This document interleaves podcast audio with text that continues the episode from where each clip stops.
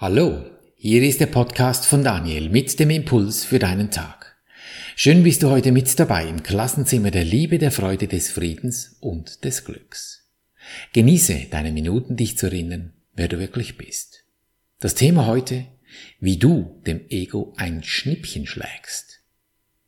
Wenn du dich so umhörst, für was das Ego alles den Kopf hinhalten muss, es sorgt für protzende Machos mit ihren testosterongeladenen Fahrzeugen, neidgeschwängerte Frauen im Kampf um die Bühne der Aufmerksamkeit oder geldgierige Unternehmer, die auf Kosten der Mitarbeiter klimafeindlich in der Welt herumchatten.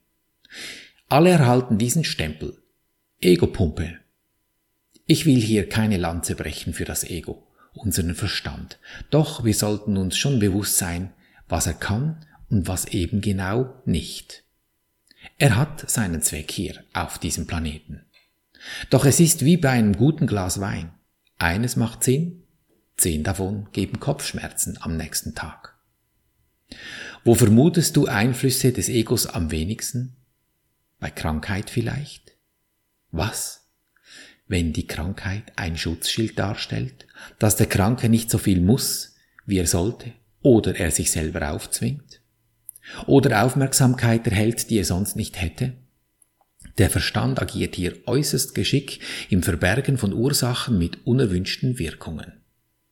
Ob dem so ist, das findest du ziemlich schnell heraus, wenn du die Mechanik von Heilung genau betrachtest.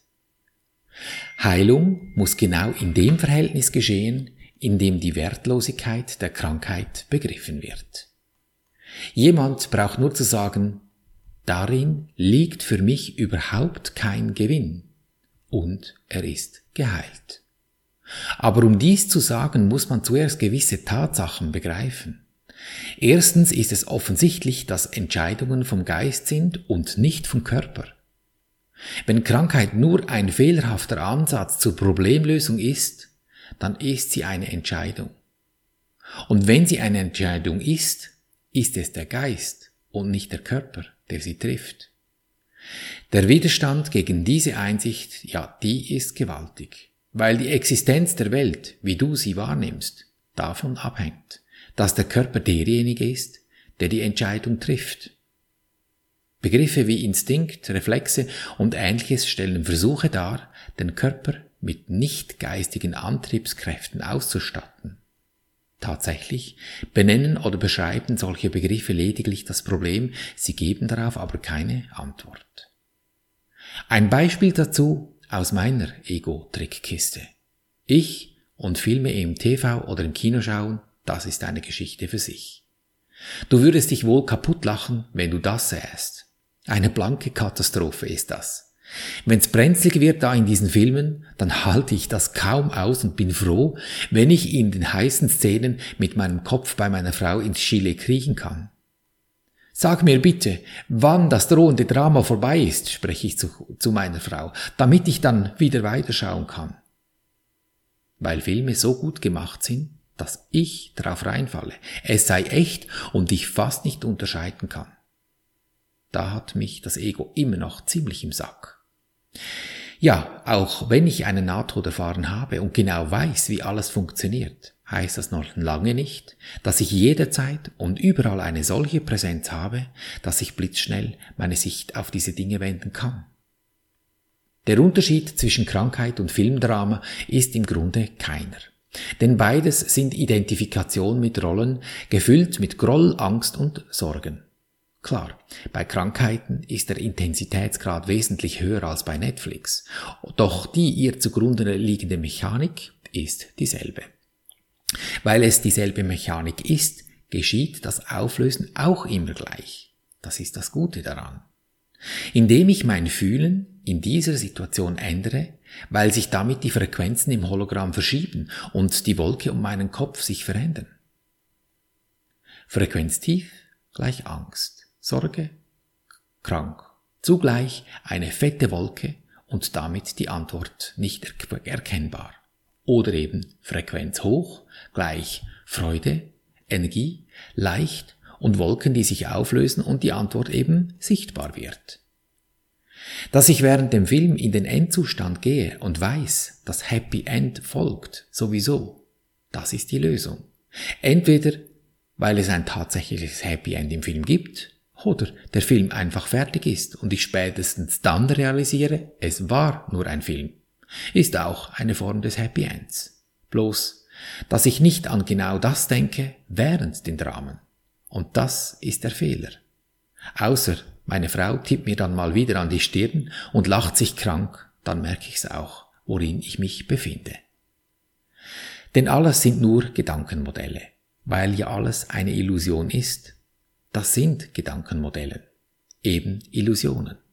Kannst du sogar von Physikern beweisen lassen, weil alles schwingt und daher einfach Frequenzen sind, die in Modellen in unserem Gehirn abgebildet werden. Und Gedankenmodelle kannst du nur mit anderen Gedankenmodellen beikommen. Oder hast du schon mal versucht, um eine Wolke einen Strick zu binden und sie abzuschleppen, weil sie dich stört? Geht doch nicht. Und mit den Gedanken ist es genauso. Ist auch Gewölke. In der Cloud da draußen, wo das ganze Internet gespeichert ist und eigentlich ein Abbild unserer Mechanik ist. Fessle mal deinen Ärger.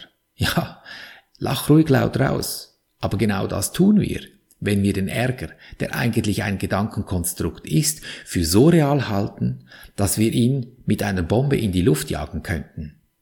Naja, und das geht im Übrigen. Setz mal eine mentale Zeitbombe in ein Ärgernis und zünde sie mit einem lauten Klatschen in die Hände.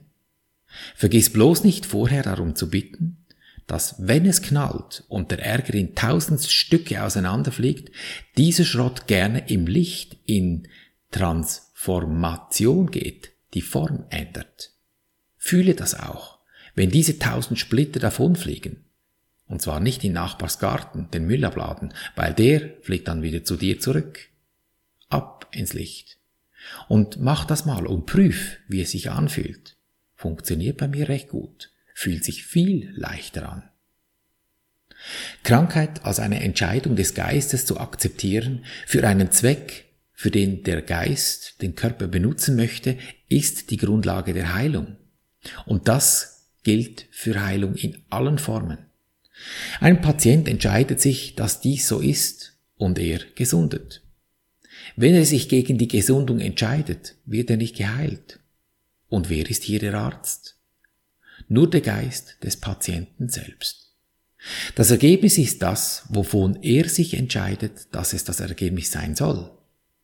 Besondere Mittel scheinen ihm dann zu helfen, aber sie geben nur seine eigene Wahl eine Form. Er wählt sie, um sein Verlangen in eine greifbare Form zu bringen. Und nur das tun sie und nichts anderes. Sie werden eigentlich überhaupt nicht gebraucht. Der Patient könnte einfach ohne ihre Hilfe aufstehen und sagen, ich brauche das nicht. Es gibt keine Form von Krankheit, die nicht sofort geheilt wäre. Was ist das einzige Erfordernis für diesen Wechsel in der Wahrnehmung? Es ist einfach dies. Die Einsicht, dass Krankheit vom Geist ist und mit dem Körper nichts zu tun hat. Was kostet diese Einsicht? Sie kostet die ganze Welt, die du siehst, denn die Welt wird nie wieder so erscheinen, als beherrsche sie deinen Geist. Denn mit dieser Einsicht wird die Verantwortung dem gegeben, wo sie hingehört, nicht der Welt, die du da siehst, sondern dieser universellen Energie der Liebe, die auf die Welt, dieser Körper schaut und sie sieht, wie sie nicht ist. Doch um diese Befreiung anzunehmen, muss die Belanglosigkeit des Körpers eine annehmbare Idee für dich sein. Sonst geht das nicht. Und mit dieser Idee ist der Schmerz für immer vergangen. Mit dieser Idee jedoch vergeht auch jegliche Verwirrung bezüglich der Schöpfung. Folgt dies nicht notwendigerweise? Setze einmal Ursache und Wirkung in ihre richtige Reihenfolge und das Lernen wird verallgemeinert und wird die Welt verwandeln. Es wird verallgemeinert, weil es im Grunde nur ein einziges Problem gibt, dass ich glaube, dass das, was ich mit meinen körperlichen Sinnen wahrnehme, echt sei. Und die Lösung ist genau dies anzuerkennen, dass dem nicht so ist. Dann ist es allgemein. Das ist alles. Was bedeuten Schuld und Krankheit, Schmerz, Unglück und alles Leiden jetzt? Da sie keinen Zweck haben, sind sie vergangen. Und mit ihnen vergeht auch alle Wirkung, die sie zu verursachen schienen. Ursache und Wirkung bilden nur die Schöpfung nach. Wenn sie in der richtigen Perspektive ohne Verzerrung und ohne Angst gesehen werden, setzen sie den Himmel wieder ein, das Paradies, der Garten Eden. Dann hast du dem Ego, deinem Verstand, ein Schnippchen geschlagen und du bist Herr über ihn. Du lässt nicht zu, dass er sich übereifert in filmreifen Selbstdarstellungen. Wir alle brauchen unseren Verstand hier auf der Erde. Doch nur so, wie er uns wirklich hilfreich etwas nützt. Zum Entscheiden, ob das, was wir gerade tun, gut ist oder eben nicht. Und du nicht zulässt, dass er sich in deinem Gefühlshaushalt einmischt und wie ein Elefant im Porzellanladen herumtrampelt und dir all das schöne Geschirr, das du da hast, einfach zerschmettert. Denn du hast doch auch Freude an deinem schönen Geschirr, guten Filmen und tollen Fahrzeugen oder anderen Dingen. Das darf und soll auch so sein. Damit wir unser Ego befreien können von diesen Konflikten, die es by the way ja gar nicht gibt, dazu ist unsere Übung da. Also komm, schlag deinem Ego ein Schnippchen, nimm es mit Humor und lach darüber. Das hilft. Schau zu, wie es sich verwandelt bei deiner Übung. Ist schon fast wie ein klein bisschen mentales Striptease hier in dir. Nimm also so ein Ding vor dich hin und sprech für dich die vier Schritte damit du in Ruhe diese Chippendales oder welche Figürchen du auch immer benutzt, genießen kannst, wie es sich entblättert und ins Licht geht. Nimm das Ding vor dich hin, zum ersten Schritt. Ich danke dir, Universum, dass du mich gehört hast. Ich wusste, dass du mich allzeit hörst. Na, wie ist es gekleidet, dein Ding da? Da kannst du ja bloß sagen, ach, interessant, was habe ich mir hier erschaffen? Dann geh zum zweiten Schritt und übernimm die Verantwortung. Ist es das, was ich sehen möchte? Will ich das? Ja, das Gute, das lassen wir laufen. Das, was etwas schwierig ist, das entblättern wir nun und nehmen es zur Brust, dort, wo das Herz ist, und gehen zum dritten Schritt und sprechen Folgendes. Lieber Engel, Name, Friede und Freude biete ich dir an, damit ich in Frieden und Freude leben kann. Und dann halte einen Moment inne und lausche. Was kommt über deine Intuition gefahren, was gut ist, was schön geworden ist, wenn du diesem Schwierigen etwas Gutes angeboten hast? Na, entblättert er sich zu etwas Schönem, Netten, Freundlichen? Und diese Stimmung, wie ist das, wenn es freundlich ist? Nimm diese Stimmung nun in den vierten Schritt und dehne sie in dir aus, nur dieses eine Gefühl. Das akzeptierst du jetzt. Alles andere lässt du auf der Seite. Deinem Verstand sagst du, in zwei Stunden kannst du dich wieder melden. Aber jetzt be befinde mich nur in diesem einen Gefühl. Erkennst du die Stille dieses Augenblicks, wenn du dich 100% im gefühlten Endzustand befindest? Wenn du deine Sicht in dir gewendet hast? Kein Gedanke stört mir deinen Zustand. Gönn dir diesen Moment immer wieder durch deinen Tag. Daher deine entscheidende Lebensfrage. Will ich glücklich sein, egal was passiert? Denn glücklich ist schon.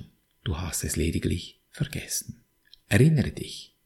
Und so behandeln wir unser Leben gleichermaßen auf allen drei Gebieten des Denkens, des Fühlens und des Handelns. Und du wirst es erkennen an der Natur der Sorgen, die, dich, die, die sich vor dir entblättern und plötzlich erscheinen in Fülle, Gesundheit und Harmonie.